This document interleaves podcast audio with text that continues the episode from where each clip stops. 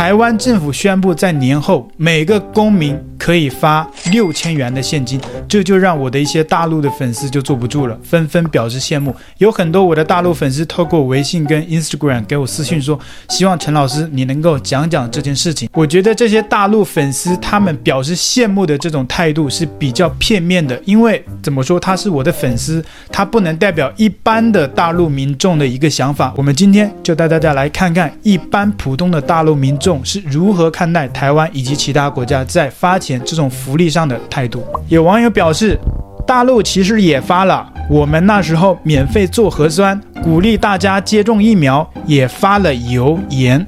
可能大陆政府注重实际生活所需，毕竟有些有钱人不缺钱，发钱还有可能导致大家都不工作，坐享其成，负面影响大于正面影响。而且大陆政府免费发油盐。也没几个媒体报道，不像台湾媒体发钱就上新闻，这就是高调，说白了就是宣传。哇，台湾发钱，大陆发言，发钱被呛是高调，不如柴米油盐调味料。社会主义真的好，粉红发烧还没药，这其实就是变相的退税。民进党政府贪污过度，征收了税款。担心被人民骂，所以才预先说要发钱。与其好听点说是发钱，倒不如是说贪太多了，当官的也害怕。大陆这方面做得很好，不会多收人民一分钱。大陆，大陆方面，大陆这方面做得真的好。全世界贪官最多的是哪个国家？我就不用多说了。大陆这方面做得真的好。大陆是写得好，唱得好，宣传得好。你在这边说台湾政府宣传得好，说台湾发钱就是一种宣传。台湾政府再怎么会宣传，也没有咱们大陆政府会宣传呢。咱们大陆政府天天对国际、对国外，在外交上对全世界喊话，说我们的政府啊，保护了我们三年。中国政府在抗疫上的成就功不可没，有目共睹，不容置喙。当然，也有一小部分的网友表示羡慕。有网友评论说。我们的人民政府什么时候也发钱呢？对呀，我们的还是人民政府什么时候发钱呢？还有网友表示这是退税，一群傻子以为是发钱。你不管他是发税还是发钱，到头来发到人民百姓手上的，啊不就是钱吗？你能花出去，你管他是税还是什么？你能花不就是钱吗？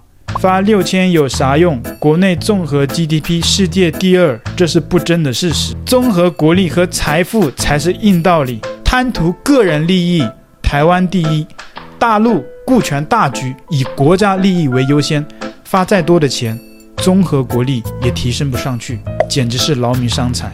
如果大陆哪一天也发钱了，你们第一个叫好，你们还会讲这种屁话吗？你们到时候敢不敢批评大陆政府说这是劳民伤财，这是贪图个人利益，不是顾全大局，不是以国家利益为优先，还说什么发再多的钱，综合国力也提升不上去？综合国力，我们如果排名第一的话，不就是美国吗？那美国也天天发钱呢、那你这边不就矛盾了吗？发再多的钱，综合国力也提升不上去。那还有网友留言说，这种新闻别发出来，就当是屁放，打打嘴炮，根本没到账。我们到时候就看台湾民众会不会到账。发钱有很多坏处，但对于老百姓确实也有一点好处。也要感谢大陆国台办，国台办应该也帮了不少忙，才让台湾赚那么多大陆钱。哇，这种留言就好白痴哦！人家台湾政府发钱，干你大陆政府屁事啊？为什么要感谢大陆的国台办政府？国台办也应该帮了不少忙，才让台湾赚那么多大陆钱。所以台湾人今天有钱都是赚的大陆钱，你这是什么逻辑啊？两岸之间互相贸易往来是平等的，说白了就是大陆这么多年经济改善了，加上疫情这三年保护得很好，免费做核酸等惠民政策，让很多台湾人也羡慕。所以导致台湾政府怕民心叛变，所以也学大陆政府开始惠民，说白了就是收买明星。你这就很双标诶，为什么台湾政府做惠民的政策就变成了收买明星？哦，大陆政府所谓的做核酸免费。哦，这就是惠民政策，就是正常的。台湾呢，一做惠民的政策就是收买民心，所以你这个立场也太明显了嘛。同样的一件事情，你有不同的论调，这就很明显的，你没有在一个客观的事实上去讨论这个问题，而是一开始就有了立场去评论这件事情，这就是很不客观的。我这边也就不点评台湾政府发钱这件事情跟大陆免费做核酸哪一个比较有实际意义。还有网友表示，看有些人在评论区羡慕台湾，实质上就是上了敌人的当。那台湾不是中国人吗？中国台湾人怎么叫敌人呢？内心就开始搞台独吗？还说一个宣传伎俩罢了。我们大陆免费做核酸，又是讲免费做核酸。你们一天到晚除了讲免费做核酸，还有什么福利呀？免费捅你鼻子，真的有那么好吗？现在不也是没有免费给你们做了吗？还要收费，甚至现在有些人想做都没有了。不是免费做核酸吗？怎么又停了呢？怎么不免费开始给你们做了呢？真的是前后矛盾呢！一天到晚除了免费做核酸，还是免费做核酸，能不能有点别的啊？接着看他的留言，一个宣传伎俩罢了。我们大陆免费做核酸不包括台湾，全国都有十四亿人，算一算，政府在我们身上花了多少钱？比台湾政府花的多吧？算账要带点脑子，不要被别人迷惑了。你还说别人算账要带点脑子，你自己就没有脑子吗？你们的立场是什么？两岸同属一个中国，对不对？全中国包括台湾省，你在这边算账的时候说什么？不包括台湾，全国都有十四亿人，算一算政府在我们身上花了多少钱？台湾不是中国的吗？你怎么这里就开始不包括台湾，全国都有十四亿人？还让别人算账要带点脑子，不要被别人迷惑了。先把经济搞好，再来搞这种虚的宣传吧。也不看看台湾经济多么差，经济好了，人民就都有钱了，谁还在乎那点新台币呢？够买一顿饭吗？六千台币还不够买一顿饭吗？我也是在北上广生活过的人，北上广六千新台币也能吃非常多顿了吧？还是说我出国太久了，我已经不知道中国大陆的餐桌上的餐盘里面装的都是什么山珍海味呢？竟然六千新台币都买不到一顿饭！